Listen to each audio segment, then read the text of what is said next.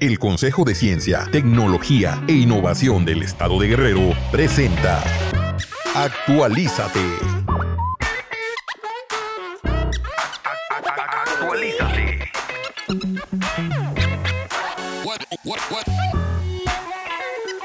Actualízate. Actualízate.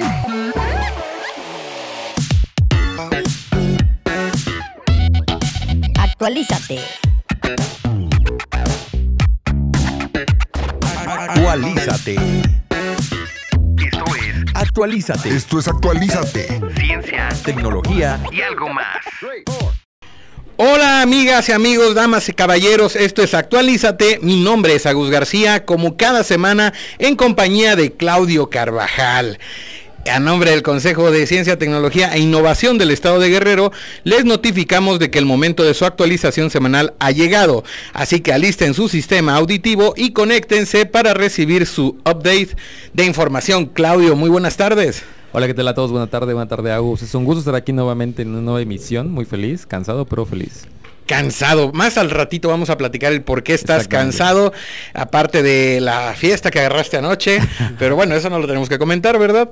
Eh, bien, y hoy tenemos de invitado al doctor. Espéreme, porque aquí Napoleón está Napoleón Navarro. Tito, una disculpa, doctor. Bienvenido, doctor. Muchas gracias, Agus. Eh, muchas gracias por la invitación, Claudio.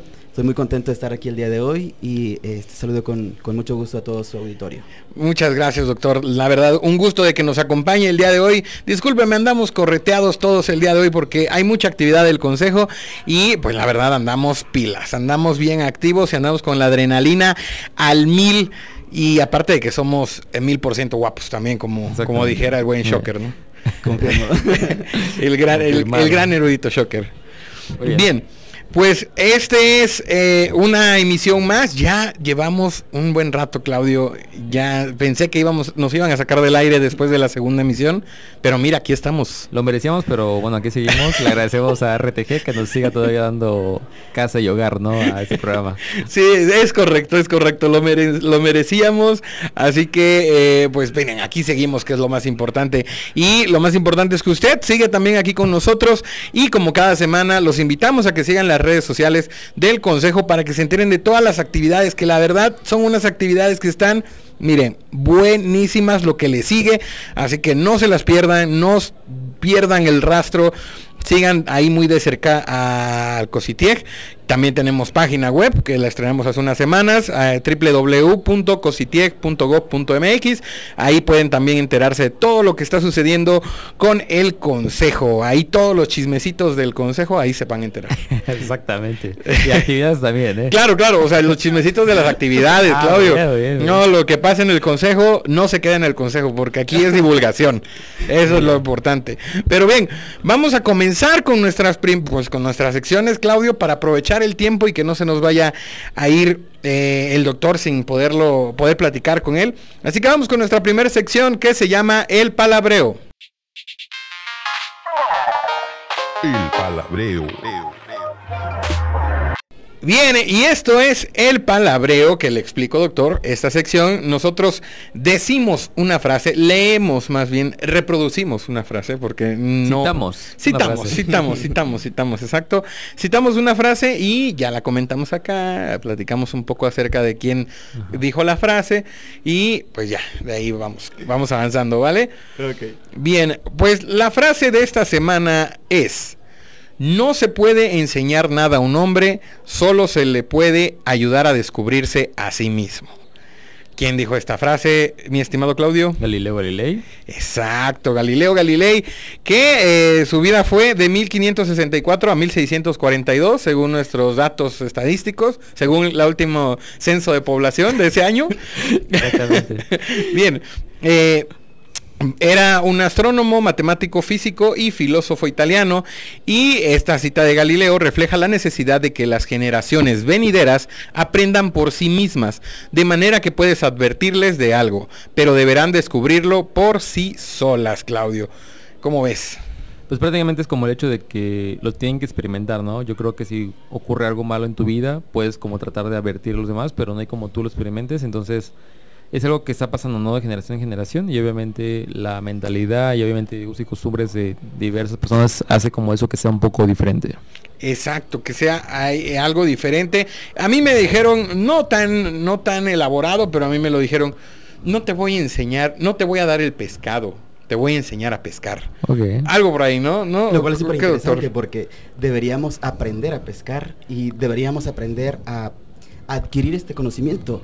Eh, yo lo digo mucho en las aulas as- eh, con los estudiantes y esto es acerca de que eh, estamos en una generación donde todo lo queremos muy rápido, donde todo lo queremos de manera inmediata y queremos que llegue un profesor y te vomite todo el conocimiento y la realidad es diferente, o sea, la realidad es otra, como decía este de- del TikTok, ¿no? Sí. La realidad es otra, corazón.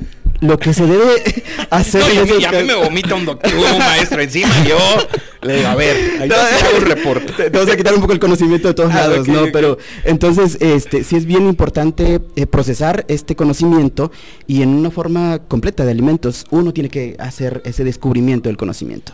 Claro, así que eh, pues y justamente queda muy ad hoc con la actividad de esta semana, la actividad que está realizando eh, el Consejo, que se trata precisamente de eso, de incentivar a las nuevas generaciones, o por qué no también a las generaciones ya más maduritas, también Como a que- nosotros, ¿no? eh, como usted, maestro, yo la verdad, soy muy joven. Yo Sí, soy porque, porque no es cierto eso que dicen las generaciones, nuestras generaciones o generaciones más arriba, como yo, por ejemplo, esto de que eh, chango viejo no aprende maroma nueva. No, por supuesto que sí podemos aprender eh, maromas nuevas. Lo importante es tener la mente abierta.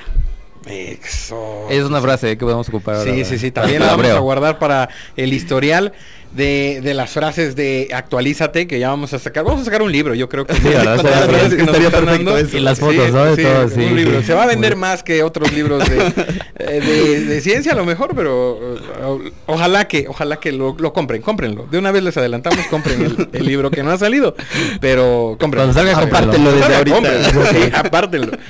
Eh, bien, pues esa es la frase de la semana, amigas, amigos que nos están escuchando. ¿A ustedes qué les deja? ¿Qué, qué enseñanza les da esta frase? Pueden dejarnos su comentario en... eh, pues en algún lado, ¿no? En Twitter, en Instagram, ahí a través del DM o en inbox, ahí en Facebook. Eh, nos pueden dejar qué, qué les parecen estas frases, si les está gustando, si no también, si, y pues así todo eso, muy bonito. La verdad. Muy- estoy muy acelerado, Claudio, el día de hoy. Eh, Es que Contrólame. las actividades, pero todo, todo tranquilo. Todo bien, todo O la comida, no sabemos. Todo porque correcto. después Sí, de la también, comida también. nos aceleramos muchísimo. Sí, yo creo que sí, fue, fue ese adobito. Exceso de glucosa. Que, que nos pone nos pone ahí nos altera un poquito pero bien pues con esto concluimos esta primera sección eh, que es el palabreo y nos vamos a nuestra siguiente sección la segunda sección que la titulamos qué qué qué qué y en la sección de qué qué le comento doctor eh, esta sección nosotros leemos un dato curioso, un dato eh, no, vaya, sí, curioso. Y ya lo platicamos también, lo comentamos y vemos a ver qué, qué, qué pasa con este dato. ¿Ok? Ok. Bien, también para los que nos están escuchando apenas el día de hoy, pues eso es, eso es que, que prácticamente es un sabías qué, pero le quisimos poner un nombre bonito, ¿no? Exactamente. O Claro. con otro tono, como el ¿qué? Sí, ah, exacto. ¿Qué? ¿Qué? ¿Qué? ¿Qué? ¿What? Ah, no, ¿verdad? No, no. Este, bien. El dato del día de hoy es, los humanos solo pueden ver alrededor del 5% de la materia del universo. Ese es nuestro dato del día de hoy. Pero vamos a dar un poco más de contexto, Claudio. ¿Quieres eh, ahí comentarnos un poquito?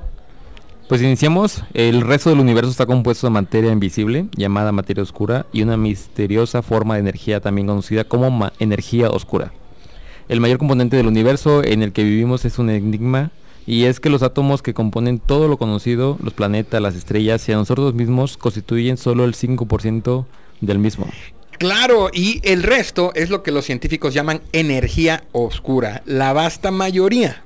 Y materia oscura también. Los astrónomos tienen ahora un nuevo y potente instrumento para estudiar la primera, el instrumento espectroscópico de la energía oscura. DIS. Podría ser DSI. DSI. DISAI, por supuesto. por las siglas en inglés. Dicen ahí, DISAI es el, por siglas en inglés. Eh, pero, ¿qué se sabe hasta ahora sobre la energía oscura y cómo logrará el DISAI estudiarla? ¿No? El astrónomo argentino Ariel Sánchez, investigador científico del Instituto Max Planck de Física Extraterrestre con sede en Garching, Alemania. Garching, Alemania. ¿Cómo lo dirían en Alemania? Garching. Garching. Garching. Es muy seco, ¿no? Más limitado. Más enojado. Bueno. Si hay algún alemán, no nos corrija, por favor, es lo que hay. La evolución del universo en sus escalas más grandes está controlada por la gravedad. Actualmente, nuestro nuestra mejor descripción de la gravedad está dada por la teoría de la relatividad general de Einstein aplicando las ecuaciones de Einstein al universo como un todo, se encuentran soluciones de universos dinámicos, es decir, que se expanden o contraen. Desde que Edwin Hubble realizó sus observaciones alrededor de 1930, sabemos que nuestro universo está en expansión, en expansión. Oh, me salió bien el Hubble y me equivoqué en expansión, Claudio. De acuerdo a las ecuaciones de Einstein, la materia contenida en el universo tiende a desacelerar esa expansión. Esto se debe a que la expansión del universo, que intenta aumentar la distancia entre dos puntos cualquiera en el espacio, debe luchar contra el efecto de la atracción gravitacional de la materia que contiene, que tiende a acercarlos. A finales del siglo XX, los astrónomos intentaron medir esta tasa de desaceleración de la expansión, utilizando observaciones de supernovas en galaxias distantes, y el resultado fue sorprendente, Claudio. Sorprendente. La expansión del universo no está disminuyendo su ritmo. ¿Qué? ¿Qué? Exacto, aquí es donde dice que qué, doctor. Las distancias, muy bien dicho, lo vamos a contratar por la Las distancias a galaxias lejanas aumentan a una tasa cada vez mayor. O sea, en lugar de estarse contrayendo, o sea, estarse acercando, se están eh, expandiendo y cada vez más rápido. Como nosotros.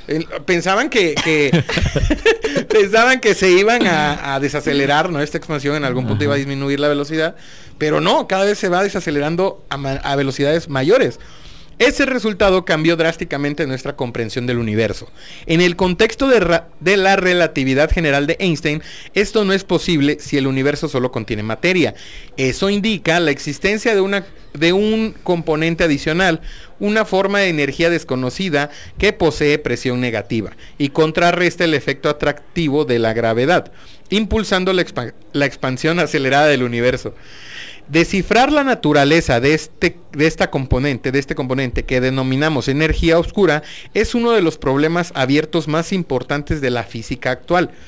Aunque no se conoce exactamente la naturaleza de la materia oscura, las observaciones astronómicas nos permiten tener una buena idea de sus propiedades, al igual que la materia común. La materia oscura contribuye a desacelerar la expansión del universo, es decir, el efecto contrario al de la energía oscura. Otra diferencia importante entre estos componentes es su distribución en el espacio. La materia oscura exhibe fluctuaciones en su densidad que crecen con el tiempo, con zonas más densas adquiriendo cada vez más materia debido a su atracción gravitatoria. La energía oscura, en cambio, parece seguir una distribución uniforme, con la misma densidad a través del espacio. Ahora, eh, no entendí nada, Claudio. Estuvo muy fractal. Pero estuvo muy fractal Justo, justo eso iba a decir.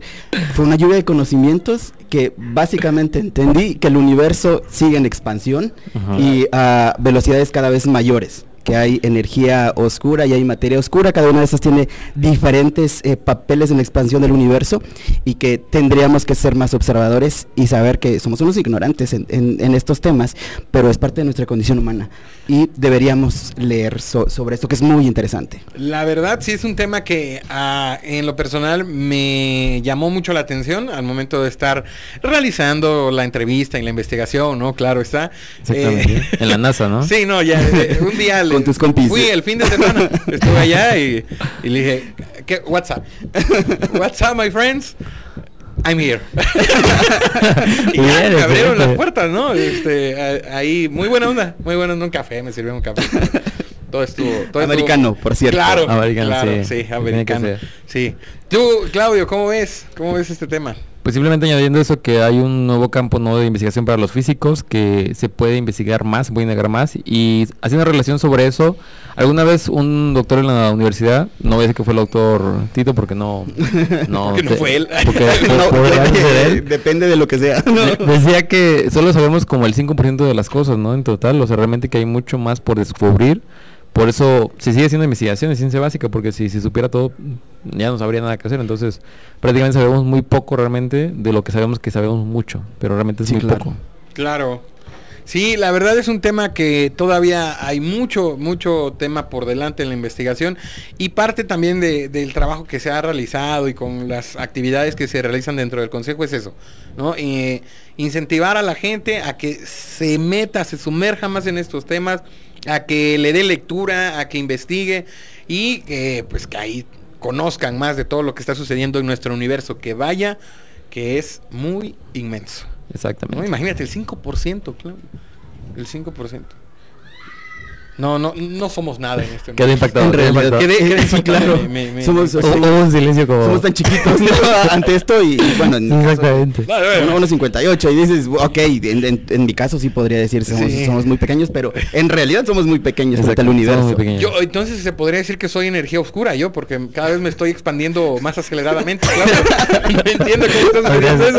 De repente, con, tu playera, con tu playera negra, ¿eh? Estoy en expansión. queda, queda, la temática, ¿eh? Playera negra, claro. No lo pueden ver, lo bueno es que camisa, porque si no estaría Juanes aquí. Soy oscuro, soy oscuro, soy oscuro. Bien, pues bueno, vamos con nuestra siguiente sección que se llama Win o Fail. Win o Fail. Bien, pues aquí estamos con nuestra siguiente sección, que en esta también se le explico rápido, doctor. Este es una nota, un artículo, una noticia eh, relevante, científica, y nosotros tenemos que adivinar si fue verdadero o fue falso. Así que vamos a darle con toda la actitud y comenzamos con el dato que es uh, número de exoplanetas registrados supera 5000. ¿Esto es verdadero o es falso, doctor? ¿Usted qué opina? Yo creo, y considerando lo que acabamos de leer sobre el tamaño del universo, de lo que se conoce y se desconoce, que es verdadero.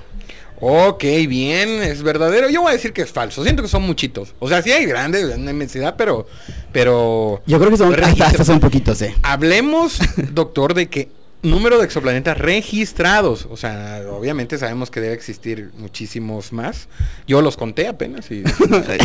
Eran 250. 4.900 yo llegué. La verdad ya no llegué más. Eh, Claudio, ¿tú qué opinas? Vamos a decir verdadero, pero nada más quiero recalcar que el doctor como buen iniciador fundamentó su respuesta. Dijo, con base en lo que acabamos de escuchar, voy a decir que es verdadero. Bien, ahí pues verdadero. Yo soy el único que dice que es falso. Y la respuesta a este dato es verdadero, verdadero, verdadero. Eh, pues yo, yo sí, yo aquí acabo de hacer el fail, yo acabo de fallar en mi respuesta. Eh, y ustedes acaban de, ganar y les cuento por qué es verdadero. El recuento de mundos fuera del sistema solar agregados al archivo de exoplanetas de la NASA acaba de superar la marca de 5000 tras el pasado lote de 65 incorporado el 21 de marzo. El archivo registra los descubrimientos de exoplanetas que aparecen en artículos científicos revisados por pares y que han sido confirmados mediante múltiples métodos de detección o técnicas analíticas. Los más de 5.000 planetas encontrados hasta ahora incluyen mundos pequeños y rocosos como la Tierra, gigantes gaseosos muchas veces más grandes que Júpiter y Júpiteres calientes en órbitas abrasadoramente cercanas alrededor de sus estrellas. Hay supertierras, posibles mundos rocosos más grandes que el nuestro y mini Neptunos también planetas que orbitan dos estrellas a la vez y otros que lo hacen obstinadamente alrededor de los restos colapsados de astros muertos, como diciendo a mí que me importa, yo, yo por aquí voy a pasar. Exactamente. Eh, no solo es un número, señaló en un comunicado Jessie Christiansen, directora científica del archivo e investigadora del Instituto de Ciencias de Exoplanetas de la NASA en Caltech. Cada uno es un planeta nuevo. Me emociono con cada uno porque no sabemos nada sobre ellos. Nuestra galaxia probablemente contiene cientos de miles de millones de esos planetas. El ritmo constante del descubrimiento comenzó en 1992 con mundos nuevos y extraños que orbitaban una estrella aún más rara, conocida como Pulsar. eh, cada cadáver estelar que gira rápidamente eh, y pulsa con ráfagas de milisegundos de radiación abrasadora. Encontrar solo tres planetas alrededor de esta estrella giratoria esencialmente abrió las compuertas, afirmó Alexander Wolfson, autor principal del artículo y quien hace 30 años demostró la existencia de los primeros exoplanetas. Si hay planetas alrededor de una estrella de neutrones, estos tienen que estar básicamente en todas partes. El proceso de producción de planetas tiene que ser muy robusto, destacó. ¿Cómo ven? Súper interesante. Si consideras el dato eh, que estabas comentando ahorita acerca de que fue a partir de 1992 que se empezaron a hacer estos registros, no tiene mucho, 30 años.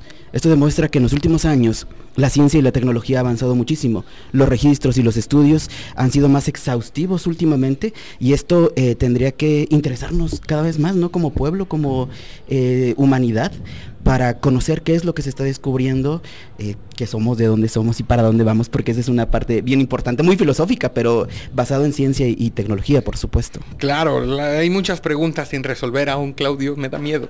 Exactamente, y simplemente mencionar eso, ¿no? El prepararnos del conocimiento científico. Venimos muy astronómicos hoy, ¿eh? hoy venimos, sí, muy estelares. Como, Somos polvo de estrellas. estamos tirándole a las estrellas, ¿no? sí, hoy sí le estamos, le estamos pegando. Mira, yo, es mi meta. Eh, mi meta son las estrellas, así que hay, que darle por ahí. Pero muy, muy interesante. La verdad, el tema de, lo, de estos descubrimientos y, y pues cada vez la pregunta aumenta, ¿no? ¿Estaremos solos en este universo? Exactamente. Mencionaste que había planetas que tienen como esa parte característica, de la Tierra, ¿no? Sí muy parecidas. Y, si son características muy parecidas, pues debe haber algo allá, ¿no? Alguna forma de vida, no necesariamente como la que conocemos nosotros aquí en la Tierra, pero debería existir. Si hay algo acá, hay algo allá. Por supuesto. es como una cuestión muy lógica, ¿no? Sí, exactamente. Me parece. Si hay algo acá, hay algo allá. Agus, García, 2022. exacto. Bien, amigos, pues vámonos al, al corte de, de este programa y regresamos solamente para hacer una pausa, recordándoles que sigan las redes sociales del Consejo de Ciencia, Tecnología e Innovación del Estado de Guerrero. Y no se vayan porque nosotros regresamos en unos minutitos porque tenemos mucho más. Bienvenido al BIT. Desarrollan la microcámara que utilizarán los nanorobots del tamaño de un grano de sal. La nueva cámara ofrece una resolución y una claridad de imagen inéditas en dispositivos de este tamaño si quieres saber más, no olvides actualizarte con nosotros todos los miércoles, 6 de la tarde. Actualízate. Hola amigos, bueno, hola, ¿por qué siempre digo hola? Bueno, sí, hola, porque quizá algunos se están integrando a esta emisión. Estamos de regreso en esto que es Actualízate a nombre del Consejo de Ciencia, Tecnología e Innovación del Estado de Guerrero. Les damos la bienvenida nuevamente y eh, la primera a los que acaban de llegar. Estamos muy contentos porque eh, esta semana hay mucha actividad en el Consejo y ahorita vamos a platicar de eso. Así que vámonos rápidamente con nuestra sección que se llama Avísenme. Ya estamos al aire. ¿Qué se vio al aire? ¿Qué se vio al aire? Avísenme. Bien, pues aquí estamos en esto que es Avísenme Claudio. ¿Y qué me vas a avisar el día de hoy? Pues fíjate, vamos a empezar bien con un webinar más tarde el día de hoy, precisamente el 23 de marzo a las 9 de la noche. No se pierdan a través del Consejo de Ciencia, Tecnología e Innovación del Estado de Guerrero en la página de Facebook. La conferencia La importancia del cuidado del ambiente desde tu entorno. Y va a impartir la conferencia la maestra en ciencias Guadalupe Díaz Salazar quien es maestra en ciencias de la computación y también tiene relación con Huevo Verde, ¿no? Que lo hemos escuchado bastante en redes sociales. Bien, así es, webinar, un webinar muy interesante, la verdad se han puesto muy buenos los webinars, hay que estar pendientes porque hay una información muy relevante y muy importante también que deben de, checar este esta semana, el cuidado del medio ambiente, muy importante, ¿no? Exactamente, creo que es algo que siempre hemos como tratado de impulsar, ¿no? De hecho, la otra vez Sara Michel que estuvo aquí en el programa lo, regañó, ¿no? Que, que, cuidar el medio ambiente, ¿no? Recuerdo mucho esa parte. Entonces, sí, hemos dado el consejo, está a favor, es pro, ¿no? Es pro planeta, entonces estamos a favor de esos temas de cuidar el medio ambiente. Así es, así es, mi estimado Claudio, pues la verdad, conéctense, conéctense en punto de las 9 de la noche para que se enteren de este, bueno, conozcan más acerca de este bonito tema. Y también comentarles que en esta semana estamos de fiesta, estamos como de manteles largos, por así decirlo. Eh, eh, estamos muy contentos porque se arrancan las brigadas de la ciencia y la tecnología, eh, comenzando aquí en la capital con, la verdad, muy buena aceptación del público. Se vieron las mesas llenas de los talleres durante todo el día, durante el tra- el transcurso del día, pero coméntanos un poquito más al respecto, Claudio. Pues fíjense, vamos a hablar sobre el título de este proyecto, que es Brigadas de Divulgación Científica y Tecnológica, que es un proyecto pilar del Consejo de Ciencia y prácticamente es poder llevar la parte de demostraciones, parte de talleres, conferencias que sean de ciencia, tecnología, ingeniería, matemáticas, áreas STEM prácticamente, a varias partes del estado de Guerrero para que se pueda desarrollar y se pueda palpar el conocimiento de su importancia en los y las jóvenes guerrerenses principalmente, pero obviamente también a todo el sector educativo y público en general. Entonces el día de hoy, como bien comentabas Agus, arrancamos aquí en la capital, en Chilpancingo, vamos a estar hasta el próximo día viernes en Zócalo, en la esplanada, primer congreso de Anagua, de en un horario de 9 de la mañana a 5 de la tarde, la invitación está abierta. Ahí está la invitación para que ustedes asistan con su familia o usted véngase solo, no, es, no hay problema, usted puede venir y si le interesan los temas puede tomar los talleres, puede escuchar las explicaciones que tienen los compañeros que están eh, en los, los talleristas y toda la gente que está en toda la disposición de poder acercar el conocimiento a usted. Así que pues los esperamos, niños, jóvenes, adultos abuelitos, mira, hasta la mascota tráigansela, que arme un carrito, porque no. Exactamente. Están, están muy parados los talleres, ¿eh? Así nada Sí. muy rápida. Está uno de cómo armar un carrito con un panel solar. Energía solar, Exactamente. claro. Entonces, eh, está Le- una le- explicación de cómo el uso de microscopios Exacto, y la también. importancia ¿no? en la ciencia básica y clínica. El armado de telescopios para cuando tengan sus telescopios y ya lo tienen y no lo, nunca lo han usado de la caja, lo puedan sacar ¿no? y armarlo. ¡Ay, cómo lo armo! Exactamente. Y también tenemos eh, la parte de mecatrónica, Tenemos electrónica. biomecánica, tenemos electrónica, introducción a la electrónica, tenemos mi primer experimento también, tenemos física en tus manos. La verdad, hay muchas, muchas actividades que pueden revisar y que pueden checar. Y el día de hoy va a estar todavía el taller del y el observatorio móvil. Va a estar en el primer cuadro de la ciudad, en la Plaza Cívica, primer Congreso de Anáhuac, hasta las 8 de la noche, más o menos por ahí. Así que si todavía tienen tiempo, terminando el programa, no se adelanten, termina el programa. Y ahora sí, en cuanto le digamos, jálese al observatorio, ya se viene. Ya. Llega aquí, aquí nos vemos al ratito. En corto. En corto, sí. Entonces, eh, pues ahí están las actividades de esta semana, muy buenas actividades y recordarles, y si nos están escuchando en- de alguna forma, nos están escuchando en alguna otra parte del estado, pendientes, porque la Brigada de Ciencia y Tecnología va a estar visitando varias partes del estado, así que muy pendientes a las fechas. Por eso los invitamos a que sigan las redes sociales del Consejo y la página para que ahí se enteren de todas estas fechas. Y por qué no, ahí nos veamos y nos saluden y yo los escuché en Actualízate. Claro, una excelente oportunidad para acercarse a la ciencia y la tecnología. Sí, nada más que no se me acerque mucho, ya saben, metro y medio de distancia. Porque hay COVID. Como el meme del perrito, porque hay COVID. Bien, pues bueno, estos fueron los avisos de esta semana y vámonos con la sección ruda de este, de este programa. Así que vamos con encuentro cercano de cualquier tipo. Encuentro cercano. Ah, de cualquier tipo. Bien, pues aquí el día de hoy recibimos con las palmas al doctor Napoleón Navarro Tito. Eh. ¡Eh! Aplausos ecológicos. Bien, pues bienvenido doctor. Bienvenido. Muchas gracias, muchas, muchas gracias. Bien, vamos a entrar en tema porque aquí el corto, el tiempo al aire es caro. es Sin caro, duda, Entonces sin hay, duda. Que, hay que darle al Y tema. andamos cortos de feria. Sí, sí, sí, sí, sobre todo. Eh, estamos a mitad de quincena casi y la verdad no hay, no hay para más. No hay recurso. Sí. ¿Quién es Napoleón? Platícanos, platícanos un poco quién es Napoleón. Muchas gracias. Antes de empezar, quiero mandar saludos a toda la comunidad de la Facultad de Ciencias Químico-Biológicas, que es donde trabajo, y especialmente a una persona que nos está escuchando y me está mandando mensajes. Ah, qué bonito. Héctor Arellano, muchas gracias por escucharnos. Este, qué bueno que te está gustando el programa. Sí, relajo porque se trata de eso también, que sea divertida la ciencia y la tecnología, por supuesto. Claro, saludos a Héctor. Héctor. Héctor Saludos. Arellano. Héctor Arellano Saludos, ahí, Héctor. saluditos. Muy bien. em, ¿Quién es Napoleón Navarro Tito?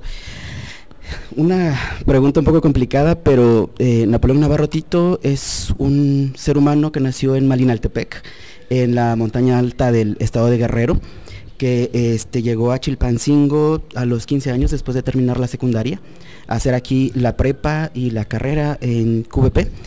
Y ah, después hizo una maestría, un doctorado y un postdoctorado en Estados Unidos, en Nueva York, y eh, que es una persona entusiasta, que le apasiona la ciencia, que am, sonríe mucho. A veces en momentos inoportunos, como este programa, por ejemplo, que de repente Sí soy, sí soy. si somos los tres ahorita en este momento.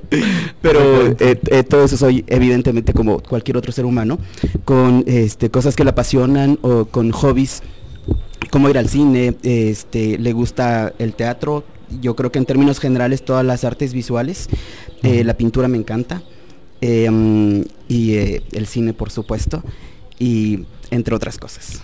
Muy bien, doctor, es un tema muy interesante, ¿no? Yo creo que prácticamente conocimos al doctor en un minuto. ¿eh? Fue la sesión como de conoce al doctor Napoleón Barbatito en un minuto, prácticamente. Nada. Pero ahí está, ahí está eh, una descripción muy rápida de quién es el, el doctor Napoleón. Y eh, platíquenos un poco, ¿por qué decidió estudiar eh, la carrera actual? Ok, bueno, en realidad no quería eh, y tampoco planeaba este, hacer todo esto, dedicarme a la investigación científica, a diferencia de la mayoría de mis colegas que dicen que desde niños se visualizaban haciendo esto, mi entorno no me lo permitía. En mi entorno era limitado, este, conocer, eh, saber, eh, observar. Em, yo recuerdo muchísimo que este, empezamos a ver la televisión eh, de manera propia como a los 12 años. O sea, antes de eso era como salir a jugar en el pueblo, al bote salvado, a las correteadas, a los encantados y a esas cosas. Pero cuando naces con, con una inquietud, que es conocer, este, por eso prestaba atención hace rato acerca de todos los datos que, que hay sobre el universo. Cuando naces con la inquietud de conocer, eh, buscas la forma, buscas eh, dónde adquirir ese conocimiento y una de las formas es observando eh, tu entorno, el- ese entorno local. Y yo recuerdo muchísimo que uno de mis hermanos, que se llama Iván, que ojalá nos, esté escuchando y a quien le mando un saludo, vive en Zumpango él, cuando me llevaba em, a la primaria con, eh, ¿qué será? Cinco años, seis años, recuerdo que él me repetía muchísimo algo que nunca voy a olvidar. Y esto es, em, algún día tú vas a estudiar en el extranjero. No tenía ni la más mínima idea de que era el extranjero. Pero yo feliz, eh, caminando con él, agarrado de la mano, que no lo sabe, yo creo que no se acuerda de eso, pero ese tipo de cosas os- eh, te marcan. Yo feliz brincando, diciendo, sí, voy a estudiar en el extranjero. No sabía que era el extranjero. Y cuando llegó ese momento de estar en el extranjero, yo recuerdo que me tocó un invierno muy duro. En su momento estuvimos como seis días con nieve y nieve y nieve. que hay ese tipo de tormentas. Y este, y estaba yo parado frente a la ventana viendo caer nieve porque se habían suspendido las actividades, viendo hacia el infinito, este, eh, con una tristeza profunda porque me sentía solo y porque no había podido salir de la casa, acordarme de eso que me dijo mi hermano cuando tenía yo seis años. Y eso eh, te marca sin duda. Y eso me dio mucha fortaleza como para terminar con esta estancia postdoctoral y agradecerle a la vida por todas las oportunidades que me, me había dado hasta ese momento, porque siendo sinceros, la mayoría de nosotros como que reclamamos siempre, es que no tengo esto, es que no tengo lo otro y demás, pero llega un momento en el que te das cuenta de lo afortunado que eres. Y cuando reconoces eso, eres más feliz. Eres muy feliz y haces las cosas eh, porque tú lo deseas como tal. Y eso este, eh, fue algo súper importante para mí. Ahora, el ir como tropezando hasta llegar hasta acá, porque te podría decir que fueron tropiezos, o sea, no fue nada planeado, o sea, este, terminé una relación cuando estaba en la carrera y terminar esa relación implicó como un desajuste emocional muy grande y lejos de echarme para abajo, decidí estudiar eh, la maestría. Y después se vino esto por añadidura para el doctorado. Y en el doctorado, este, el primer año fallece mi papá, que yo hacía muchas cosas por él, eh, por, no sé, por demostrar y por tener el reconocimiento de papá, porque eso siempre es importante. Este, y luego en el pueblo es mucho más este, marcado esto de, de tener el reconocimiento de papá. Eh, mm, no sabía qué hacer después de que falleció. O sea, entonces, ¿por qué lo hacía? O sea, ¿por qué iba a seguir estudiando si la persona por la que yo lo estaba haciendo eh, se había muerto? Ya no estaba. ya no estaba con ya no estaba conmigo y entonces eh, fue una una pelea bien grande en mi interior y eh, finalmente decidí este terminar primero el doctorado y después irme al postdoc que fue algo súper curioso esto de- del postdoctorado yo no tenía intenciones de, de irme de postdoc pero surgió una enorme oportunidad por parte de Simvestab que nos mandaba a congresos internacionales y yo decidí ir a un congreso a Europa. O sea, me insistía mi, mi director de tesis, que espero que no me esté escuchando, en que me fuera a Estados Unidos porque... Y si está escuchando, sálgase y Saludos. Saludos. En lo, que dice, lo que va, en lo que dice lo que va a decir. Sí. Sí, y entonces eh, me voy a Europa, no me voy a Estados Unidos de, de congreso, me voy a Europa, a, a Barcelona, era en- el congreso era en Barcelona, pero antes hicimos escala en París y París era una de las ciudades que yo anhelaba este, visitar, conocer y por supuesto con lo visual que soy. mm, quise ir a los museos, me encanta el arte, este, me encantan las pinturas, eh, no sé, Da Vinci, Van Gogh, Van Gogh es como, híjole, este, una persona a la que admiro muchísimo, me encanta su pintura. Y estando en, eh, en París, visito los museos y le pregunto en el Museo d'Orsay a, a, mm, la persona que se encargaba del museo que si no tenían el autorretrato de Van Gogh, porque conozco su historia, entonces para mí era muy importante conocer ese Claro, autorretrato. Sí, ¿no? por supuesto. Y me dice, no lo tenemos aquí. Y le dije, ¿dónde lo tienen? Y me dice, en Nueva York. En ese momento dije, me quiero ir de postdoc a Nueva York. O sea, vamos, Van Gogh me movió hacia Nueva York. Pocas personas lo saben, pero es como de, hey, él me movió. O sea, yo me fui para allá por él. O sea, esto de que por la ciencia y demás, o sea, sí, sí, eh, en- en- yo sé que en otras personas cabe esa idea, porque así ha sucedido en sus vidas, pero en mi caso no. O sea, en mi caso fue totalmente diferente. Yo insisto, estoy aquí como resultado de todos los tropezones que me di y de muchas caídas, ¿eh? porque sí he tenido bastantes caídas, pero eh, pues me, me he levantado de todas ellas y, y aquí seguimos. Excelente. Oh, pues, wow. Es una historia realmente historia, ¿eh? com- complicada a su vez, pero muy, muy compleja y también Pero que te buen- motiva, ¿no? Que te motiva ¿no? también, exactamente. Que lo, puso el día de hoy donde está ahorita. Sí, y, y platicando ahora, ¿cuál es la meta o sueño más grande que tiene eh, profesionalmente? Ya. Ok, eh, yo lo asocio, esto de la, de, em, de la meta profesional, lo asocio eh, con algo muy importante para mí, que desde que era niño buscaba eso. Y no me preguntes por qué, porque no tengo la respuesta. Y aquí podría decir que, ¿qué? No tengo la respuesta, de verdad. Y esto es la felicidad. O sea, hago cosas que me hagan felices y siempre le digo a mis hijos este, que uno tiene que ser feliz en la vida. Hace poco tiempo me dijo uno de mis eh, compañeros de trabajo que él consideraba que mm, la felicidad sí es importante, pero que la paz interior era eh, mucho más importante. Yo respeto muchísimo la opinión de las personas porque creo que es, es muy válido, pero eh, sí considero ambas cosas como muy importantes.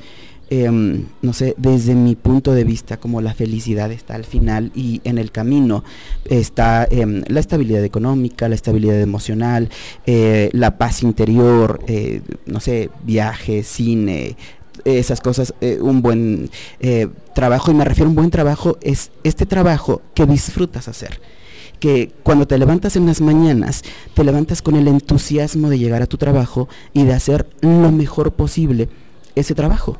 Entonces yo me levanto todas las mañanas con un entusiasmo muy grande por llegar y hacer esta labor de investigación y de ser profesor también. Me encanta esta parte de poder transmitir este eh, conocimiento que tengo, pero también de sembrar en las otras personas la duda para que también eh, se pongan a investigar por ellos mismos y que no vomitemos sobre ellos el conocimiento, sino que también ellos se encarguen de buscar eh, este alimento que, que es el conocimiento justamente. Sembradores de conocimiento, digamos. Sembradores, así como estaba el sembrador de amor, nosotros somos, somos Ah, sembradores de conocimientos. Ah, Y sí. eh, um, creo que esa es la meta. Quiero ser feliz haciendo las cosas que me gustan. Ahora, eh, en las cuestiones de investigación, eh, a mí me apasiona. Amo mi trabajo, amo lo que hago. Y entonces, eh, una de las metas es seguir haciendo esto y contribuyendo, que esto pareciera ser que es como un discurso hecho por los científicos en, en esta administración, pero es contribuir con la sociedad, porque trabajamos para eso.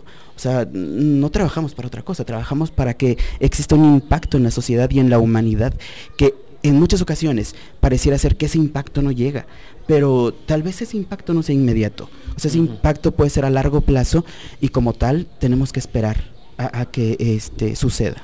Claro, vaya, es un proceso, ¿no? No, no puede ser cambio de la noche a la mañana, pero en algún punto debe de comenzar. Sí, claro. Al final debe de iniciar por algo, así que, pues ahí está, amigos, cambien. cambien, modi- modifiquen su manera de pensar, por favor, sean más proactivos, échenle muchas ganas. Y pues una última pregunta en esta ocasión, que sí nos va a dar para, para más programa, va a estar invitado nuevamente. Muchas gracias. Pero ¿cómo ves a Napoleón en cinco años? Así en cortito. Ok. Sabes, hace rato estaba platicando con Claudia acerca de este del trabajo que, que tenía y de lo que planeaba en un futuro cercano. Mm, si nos concentramos exclusivamente en la parte este, profesional, te diría que em, yo ahorita estoy trabajando con dos proyectos muy importantes y con dos problemas de salud pública muy importantes. Una de ellas es el cáncer de mama y la otra cuestión es la, obesidad porque eh, somos un país con un problema eh, serio de obesidad como muchos países occidentales. Sea, tenemos eh, e- este problema. El detalle es que con esto eh, se suman otros problemas, insisto, con el cáncer eh, de mama para el caso de, las mujeres, porque en el 99% de los casos se presenta en ellas, pero otros problemas como diabetes, este, enfermedades coronarias, entre otras. Em, en cinco años me veo profundizando con entender la biología de eh, tumoral y en entender la biología tumoral por una cuestión bien importante. Eh, dicen los matemáticos que em, entender el problema eh, corresponde al 50% de la solución de ese problema. Si nosotros no entendemos la biología tumoral, no podríamos proponer blancos terapéuticos o algún biomarcador de diagnóstico, de pronóstico, de eh, respuesta al tratamiento en esos casos particulares. Eh, ahorita, ahora mismo, lo que estoy haciendo es trabajando con algunos extractos de plantas y modificaciones eh, de algunos extractos de plantas con varios compañeros, eh, tanto de la facultad como externos a, la Universidad Autónoma de Guerrero, y eh, esto complementando toda la investigación. Es decir, si ya estoy entendiendo eh, cuáles son los procesos que están alterados en una enfermedad, podría saber cómo podría contrarrestar esos efectos, cómo con lo que tenemos disponible, porque eh, México y Guerrero es, es eh, rico en una biodiversidad de plantas. Y lo que nosotros estamos haciendo en este momento es saber si estas plantas nos pueden ayudar a contrarrestar estas enfermedades, que es algo súper importante. Y entonces me imagino en cinco años haciendo eso, pero también me imagino este, conociendo muchos lugares, porque así como Claudio, me encanta conocer lugares. Yo soy mi Sí soy, sí soy. Porque después cómo lo bajamos. a mí me encanta conocer muchos lugares, eh, soy amante de la cultura, eh, me gusta mucho conocer personas, me parece que eh, solo escuchar la opinión de otras personas es sumamente enriquecedor y que eso fomenta esto de nuestra tolerancia, porque en, en las sociedades somos intolerantes y la gente debería pensar lo que yo pienso y en realidad no. O sea, tendríamos que respetar lo que las otras personas piensan, podríamos compartirlo no, pero sí respetar, así como nuestra opinión tendría que ser respetada. Claro, la verdad, muy buena reflexión ahí y con eso prácticamente puso la cereza en el el pastel en esta participación, doctor. Pues muchísimas gracias por su compañía. Digo, no se nos va todavía, pero vamos a cerrar el programa y agradeciendo pues su presencia, ¿no? Y la invitación a, bueno, y la eh, el Que haber haya aceptado la invitación. Sí. Exactamente. Muchas gracias a los dos. Estoy, estuve súper contento porque yo soy de las personas que soy poco serio. Me encanta mucho esto del chascarrillo porque creo que este, la vida es muy dramática, la vida es muy fuerte, la vida es, es muy eh, pesada como para llevarla con drama y ese tipo de cosas. Entonces yo intento sonreír hasta en los momentos menos apropiados. Madre, hasta los momentos más incómodos. Bien, nos vamos a llevar muy bien, usted y yo, doctor. Y Claudio también ya le gusta reírse en los momentos más incómodos. Vamos, pues eh, bien, con esto concluimos esta sección y nos vamos con la última sección antes del cierre del programa que se llama El Glosarillo. El glosarillo.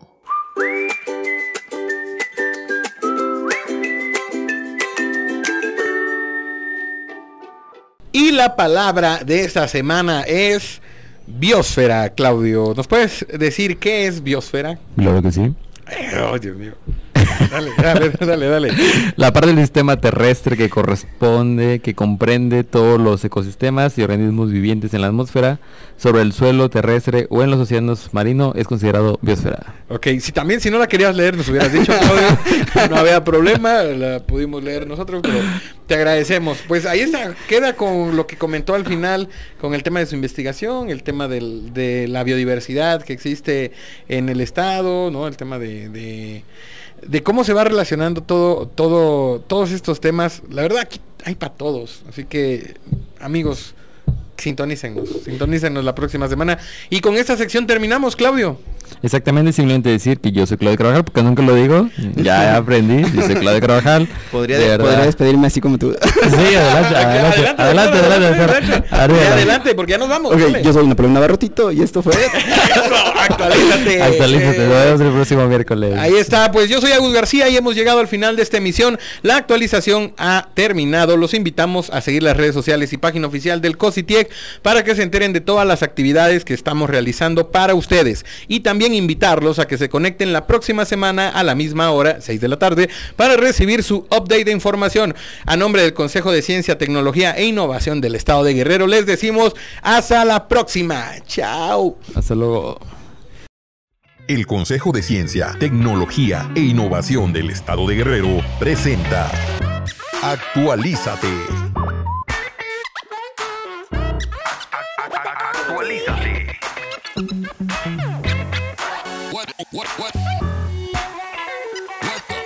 Actualízate.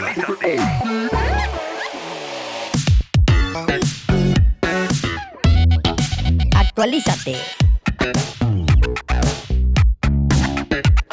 Actualízate. Esto es Actualízate. Esto es Actualízate. ciencia Tecnología y.